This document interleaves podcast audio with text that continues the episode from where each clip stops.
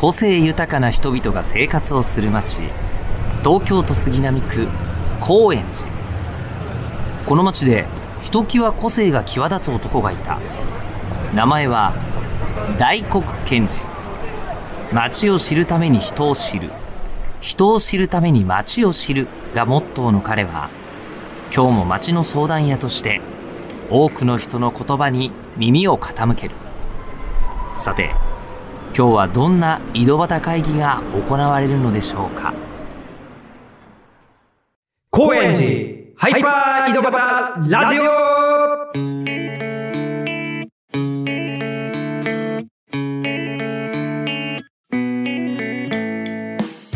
皆さんこんにちは。おはようございます。こんばんは。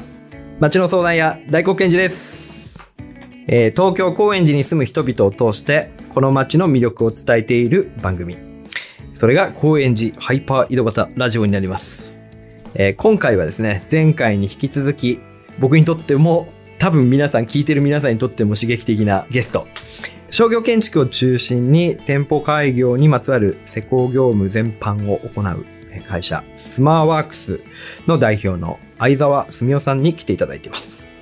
えー先週は、えー高円寺をはじめ、いろんなお店、えー商業建築を開業してるんだよということを聞いたりとか、えーそれを始めるいきさつ、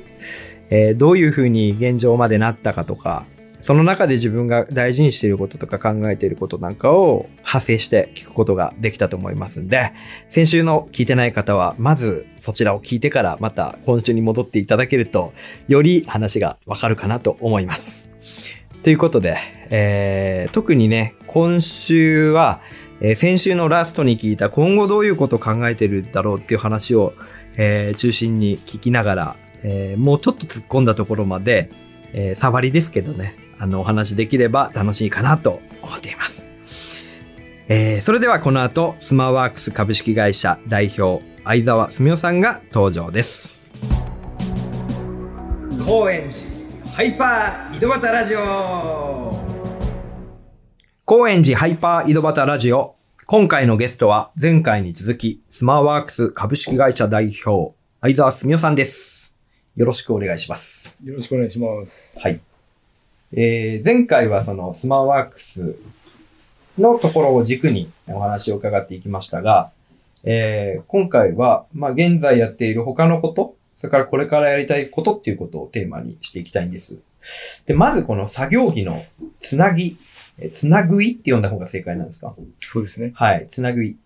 えー、作業着のブランドというか、あファッションブランド、うん、も手掛けてるんですけども、これはどういうものなんでしょ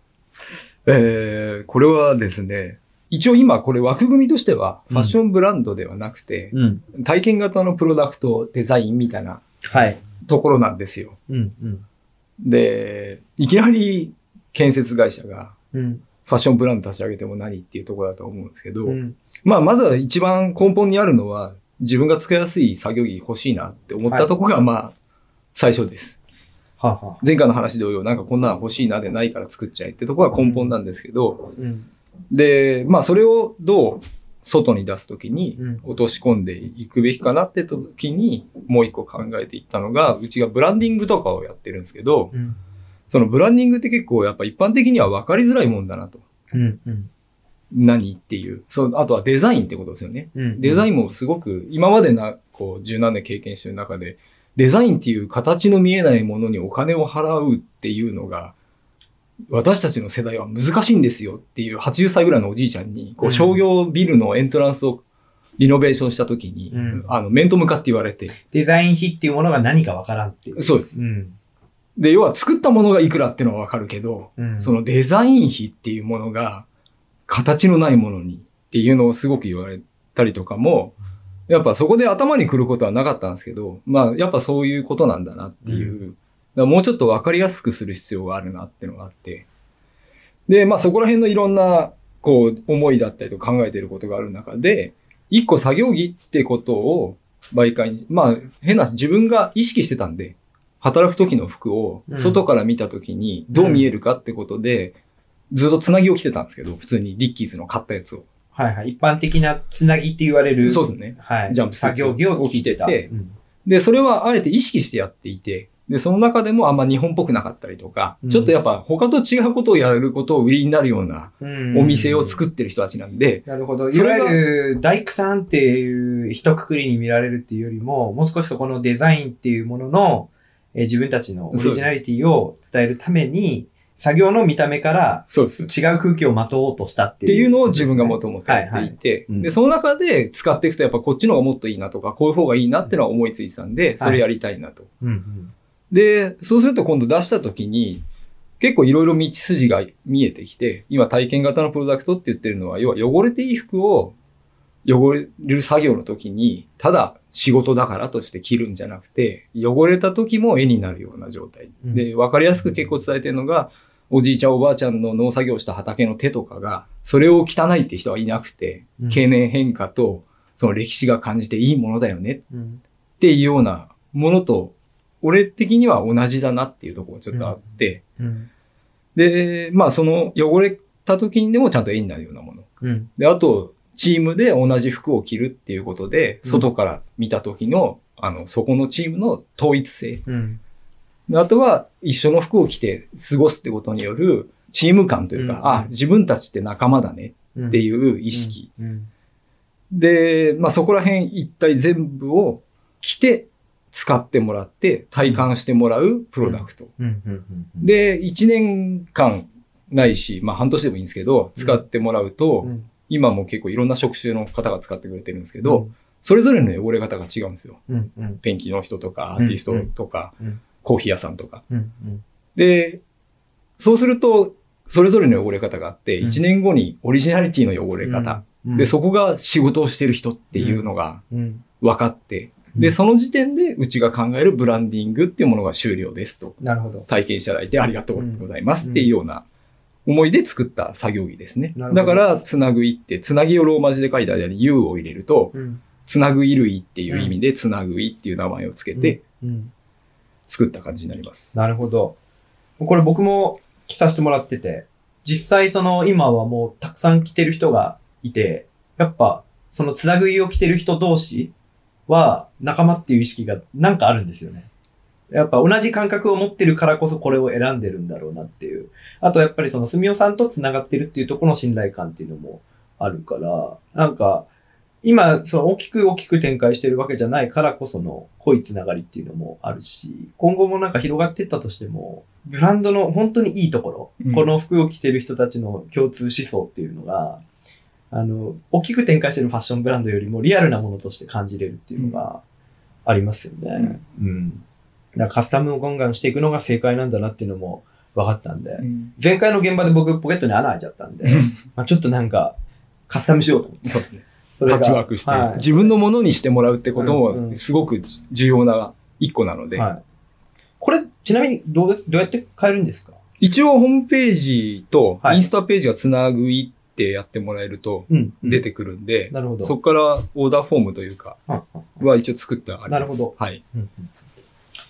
それから、今週の、まあ、本題になるかもしれないです。えー、ものづくり集団、ザ・クラフターズ。えー、こちらが指導して、えー、いろいろ、あのー賑わしてる感じだと思うんですね。うんえー、クラフターズっていうのは、なんて説明すればいいんですか、これも。なんて説明すればいいか。ええすごく、やっぱ、あの、わかりやすく、まず簡単に伝えると、各職種のスペシャリストって言っちゃうと、あ結構大きい感じな言い方になっちゃうかもしれないですけど、え今、8人ぐらいいて、それぞれが違う職種を持っていて、で、一応みんな、その手を使って、何か物を作る人たち、陶芸家がいて、レザー作家がいて、植物作家がいてとかって言っているんですけど、で、それを2年前ぐらいから、えっ、と、何か一緒に自分たちの知識と技術をうん。投資して、お金はいらないんでとう。ん。うん。それをチームのために、うん。コミュニティのために投資をして、一緒に未来につながる何かを一緒に始めていかないって言って、自分を中心として、こうバラバラにつながっていたうん。いろんな人たちを一回こう、つなげて、うんそれぞれをつなぐ状態を作って、うん。っていうところから始めて、はい、今になってるって感じですかうね。ん。その、そういうことを始めようと思う、その理由？っていうのは。理由は、だけどやっぱ単純に限界値に一人の人間の、よくずっと自分は人間力って言ってたんだけど、人間力だけで20代とか30代最初の方まで生きてきたなってのがあって、そっからなんか人間力じゃ生きていけないってことを痛感したんですよ。個人力みたいな。あの、もう年も取っていくし、うんうん。で、だんだん最初のうち若いから若いのに面白いなって言ってくれてたのが、うんおじさんなのに飛び抜けたこと言ってんなとか、うんに変わってくるわけじゃないですか。だかうんらそれより前に策は打たなきゃいけないなと思ってたけど、うんやっぱなかなかできてなかったっていうのもある。で、まあ、一番根底はそこです。で、その後じゃあ、人を集めたりとか、人と何かするっていう時に、自分だったらどんなところ、今まで属せなかったんで、そういうチームだったり、会社だったり。うん。で、自分が属したいって思ったり、うん。自分が本当にいたいって思うようなコミュニティっていうのは何なんだろうっていうのを考え始めたのがきっかけですね。なるほど。何か新しい社会に適応してとか自分の年齢だったり、ね、適応した新しい動きをしようってグループだってなったけど、今までの既存のグループの形は入りたいと思ったことがないぞみたいな。そうですじゃあ、新しい形を作ろうっていう。うん。で、それでやっぱり手を使う、そのものづくりの集団。青年実業家みたいな人ではなく、えー実際手を使う人たちと一緒にやろうと思ったっていう部分はどどうしてなんでしょまあ、根底としては、えっ、と、まず最初に、コミュニティを作るとか何かを作るって言った時に、う、うんすごく大風呂敷を広げることっていうのは自分のスケール感としても合ってなかったんで、うんあの、最初絞る必要があるっていう、論理的にうん。あって、だから、誰でも入ってきてくださいって言って巨大な。一緒に何かやりましょうっていうのは全然しっくりこないしうん、そのチームに自分が入りたいかって時に入りたいと思わないんでう。んで、その時に明確に何か一個縛りを作るって最初のうちは。うんっていうことをした方が分かりやすくなるっていうことと、目的意識がはっきりするっていううん上で、ちょっとそこを、えっ、と、二つなんですよ。うんデザインだけとかではなく、えっ、と、デザインができて手が動かせるっていう二つの能力って、相反する能力なので、うん。結構、うん。あの、デザイン思考の脳とうん。職人思考の脳って結構違うんですよ。うん。で、その両方を持ってる人って稀にいて、自分もまさにそっち側だと思ってたんで、ってことはそれ、単純な話、自分と似た人なんですよ。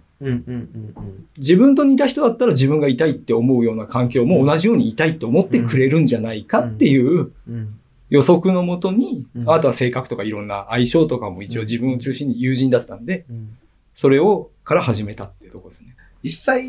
今までその、クラフターズで、えーやった部分、はい。ここまでの活動の中で、アウトプットした部分っていうのはどういうことなんですか？アウトプットした部分って最初はアウトプットするために全くもって集まってないんで、ん。うちの工場で、ラボで集まって、一緒にご飯を食べて、今何が楽しいか、今後何がしたいかとか、何が教わりたいかってことを共有するっていう時間を1年以上過ごします。うん。で、まあ、細かく喋ったといっぱいいろんなちゃんと議題を決めたりとか、うんいろんな話し合いはしてたんですけど、簡単に言うとまずはそこだと思っててうん。で、それをだいこう1年半ぐらい続けた中で、うんうん、結構まりアウトプットのために集まってないってことですよね。そうですねまずはその共有するっていう。うんそこから、えー、活動がこの1年ぐらいで世の中にもこう、そうですね。見え始めてるという感じがするんですけども。はい。なんか、丸井さんから面白そうだからって言って、なんか一緒にできないかって言ってもらえたりとか、うん。前田建設さんうんうんうん。とかも、なんか一緒にできないかって言ってもらって、うん。まあすごくその両方にして共通して面白いなって思うものは、オーダーがいくらでこれを作ってくださいじゃないんですよね。うん何かできないですかっていう、うん一緒にっていう。うんで、それはまさに目指してたところなので、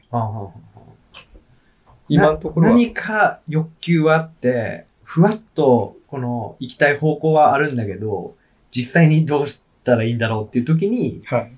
こうピタッとくるわけですね、多分。そう。あとは、あの、よくチーム内には自分が言ってたのが、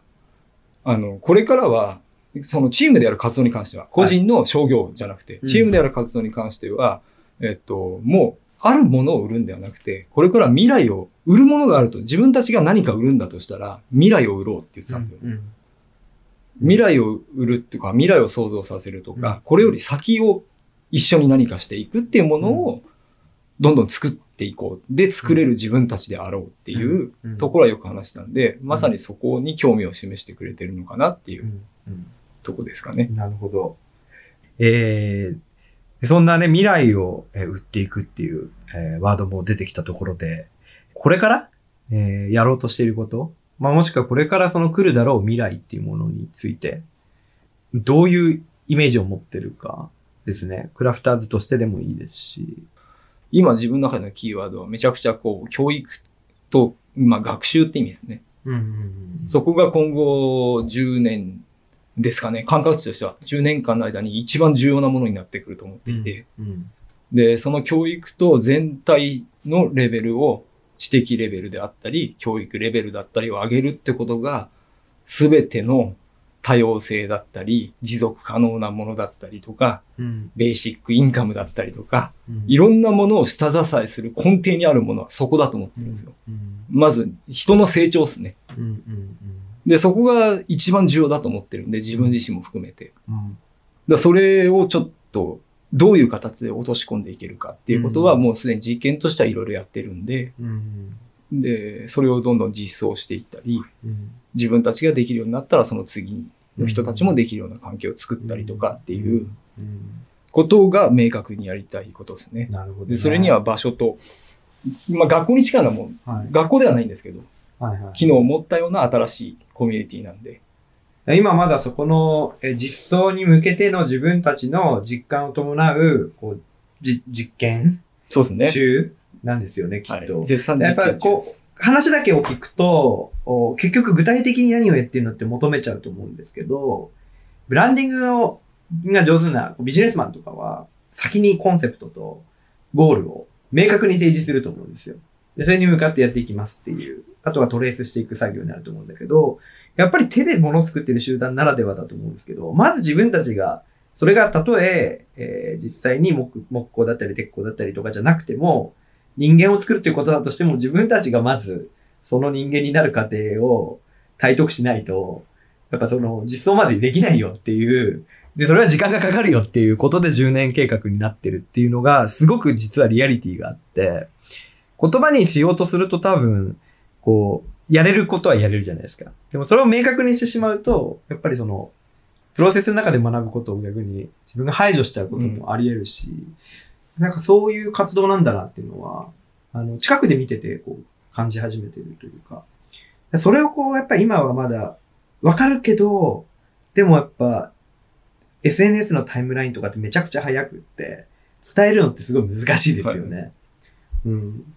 だから別にこう、拡散を今、急いでないっていう、そうですね。あのうん拡散するとエネルギーは拡散するんで、うん。今エネルギーは外に向けるよりも自分たちのために使うべきだっていうフェーズなんで、どちらかというと、あの、声かけてもらって一緒に何かできないかってところは実際アウトプットとしてはうん。やってることは実はあるんですけど、うん。そこってあくまでもアウトプットの話なんで、うん。外側の話なんで、うん今自分たちが意識してるのはもっと内側のうん内に向けたエネルギーをどううまく回していくかってことをうんずっと実験しながらやってなんます。か、あれですよね。だから、基本的に、えーオンラインのあ情報共有の中では、拡散とか、えーわかりやすいコンセプトの提示っていうものは目につくんで、そういう活動が活発になってるっていう印象を持つんですけど、実際にすごく深いところまで考えて動いてる人たちは、出さないっていう選択肢をする人も多分確実に増えてて、それはまだもちろん出してないから見えないんだけど、何かその次に生まれるためのこう過渡期として、こう、各々が熟成させてる世界っていうのうもんあるような気がしてるんですよね。それはなんか楽しみな未来ですよね、一つ。うんうん。なんかすごく幸せな家族って別に出すもんじゃないんですよ。はいはいはいはい。そうですよね。そう。幸せですっていう。基準がもうそもそも違うというか、まあそうね出す出さないって話じゃなくて、うんうんすごく幸せな家族で、うん家の中が平穏な場所であるっていうことは、うん。拡散するとかしないって話ではなくて。むしろ拡散するのは勝手に、そこに訪れた友人がいい家族だねって自分もそうなりたいって言ってうん。伝染するんですよ。っていうことだとは思ってるんで、うんうんなんか人を作るとかコミュニティを作るってのはもっとそういうことの方が、実はコンセプトだったりとかはそこまで重要じゃないです。というわけで、すみません、毎週ですね、毎ゲストにはい。相談屋として相談を受けるという義を設けてるわけですけど、はい。すみません、最近相談ありますか？相談はですね、うん。本当にちょこちょこ喋っちゃってるんで、今日の中でも、そうですね、うん今日の中、あ、うんまあ普段もね、あ普段も、はいはい。いろいろ喋っちゃってるんで、なんか一個思うのは、相談って、毎回答えをもらわなくてもいいと思ってるんですね。そうですよね。はい。うんあの、答えてくれる人だけが相談屋じゃないと思っていて。うんなんで、まあ今までと変わらず、なんかこう、こう思ったんだよねとかを聞いてくれる相談屋でいてくれれば、あありがとう。それでいいかなと。はい。はい。でちょっと僕もその考え差し込みたいんですけど、僕もね、答えられるとね、嫌だと思う人多いんですよ、高円寺の人。いや、それは分かってるよってなるっていうか、分かってるって大体。だから、いいキャッチャーになりたいっていうのはあって、うんうんいい球投げてくれた時に、パーンっていい音で取れれば、そっかってなるんで、うん俺からなんかいい球の投げ方を指導するなんてことは別に求められてないし、できるもんでもないと思ってるんで、いい音で取るキャッチャーを続けたいと思います。そっちの方がいいと思います。はいはいそんなわけで、えー今週も、えー楽しい話を伺いました。えありがとうございまーすそれでは本日のゲスト、スマーワークス株式会社代表、相沢すみおさんでした。ありがとうございました。ありがとうございました。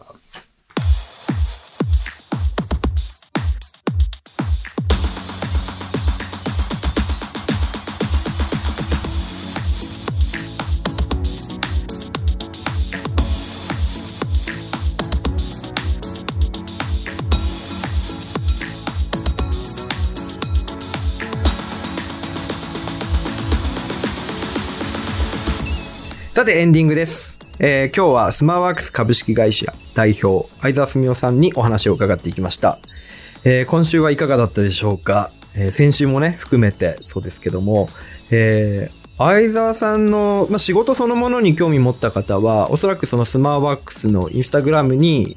その施工した物件の写真とかは出てます？めちゃくちゃこうかっこいい空間を作ってるんですけども、そんな人が考えてること、で、イメージしてる未来の話まで、えー触れられたことはね、何か、あの、これからやりたい人たちにとっての、えーエネルギーの原点になるような、あの、アーカイブが作れたかなという意味でもすごくやりがいがありました。えー今後も、あ高円寺ハイパー井戸端ラジオ、いろんな人たちに、えーいろんな方向性で、あの、もうフリートークに近い、あの、部分もたくさんあるので、えー偶発的な話も含めて楽しめるような番組にしていけたらなと、改めて、あの、今日実感があったんで、えー改めて思いました。えー相沢さんが代表を務めるスマワークス、えーそしてザ・クラフターズ。これはまあ代表というか発起人ですけどね。あの、まあ、ザ・クラフターズについては、オフィシャルサイト、それから SNS をご覧ください。どちらもあの、カタカナで検索すると出るみたいですね。はい。えーそれでは、えー毎週恒例、相沢さんのお話を一句にまとめてみました。怒られるかな？こちらです。ヤンキー漫画のスピンオフに出てくる OB の OB の OB の OB で仏に近づいている人。かっこ現役。それではここまでのお相手、町の相談屋大子健二でした。また来週。